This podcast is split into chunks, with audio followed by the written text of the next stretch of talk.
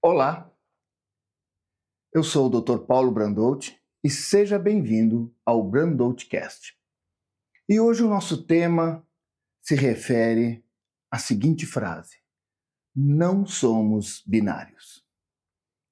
Fazendo uma reflexão sobre esse assunto e lendo alguns autores que insistem em afirmar que somos binários, observei que esta ideia limitante e que sempre levará ao conflito tem lá suas justificativas.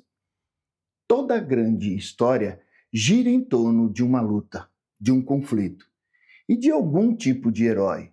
Um herói contra um vilão, Davi contra Golias, Batman contra Coringa, direita, esquerda, dia, noite, esquerda, direita, certo, errado. Uma corrida contra o tempo, o bem contra o mal, uma pessoa contra seus próprios limites, o marido contra a esposa, o meu Deus contra o teu Deus. Como mostram esses exemplos, a falta de uma mentalidade da terceira percepção se transforma em um grande obstáculo para a percepção de novas possibilidades. Pessoas com mentalidade de duas alternativas sobre um determinado assunto não conseguem chegar a novas opções até que admitam, ao menos, tal possibilidade. Os que pensam em termos de duas alternativas sofrem de uma espécie de daltonismo. Só conseguem ver o azul ou amarelo, nunca veem o verde. Elas operam com o pensamento ou isto ou aquilo. O raciocínio de duas alternativas está em todas as partes. Sua manifestação mais extrema é a guerra, mas, abreviando, ele significa engajar-se em alguns grandes debates. Estamos vivenciando isso na nossa política e até mesmo nas decisões com relação à pandemia.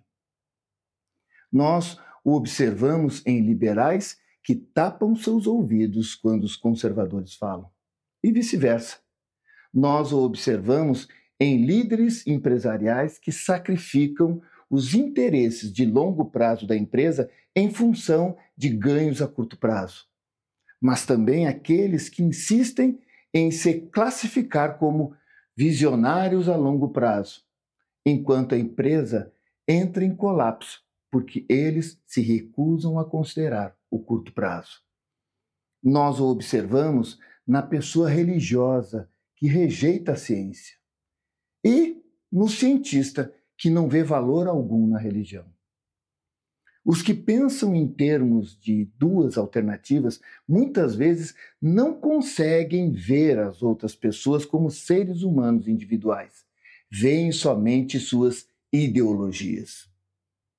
Eles não avaliam os diferentes pontos de vista e, assim, não tentam entendê-los. Talvez eles possam dar falsas demonstrações de respeito, mas não estão verdadeiramente dispostos a ouvir. Eles querem manipular. Eles estão na ofensiva porque são inseguros. Seu território, sua autoimagem, sua identidade estão em jogo. Em última análise, sua estratégia para lidar com as diferenças é localizar e destruir. Para essas pessoas, um mais um é igual a zero, ou até mesmo menos do que isso. A sinergia, a criatividade, a inovação não conseguem prosperar neste ambiente. Apenas o conflito prospera. Secretamente, nos vemos como os heróis de nossas próprias histórias, ou como nossos próprios inimigos. Quem pensa de uma forma binária desenha o papel de um fraudulento protagonista preso em um combate com o antagonista. Mas eu trago a boa notícia. Há uma terceira voz na história, que não é nem do herói nem do vilão. É a voz que conta a história. Se formos verdadeiramente autoconscientes, percebemos que não somos apenas personagens da nossa própria história, mas também os narradores. Não aparecemos apenas como personagens, somos também os escritores.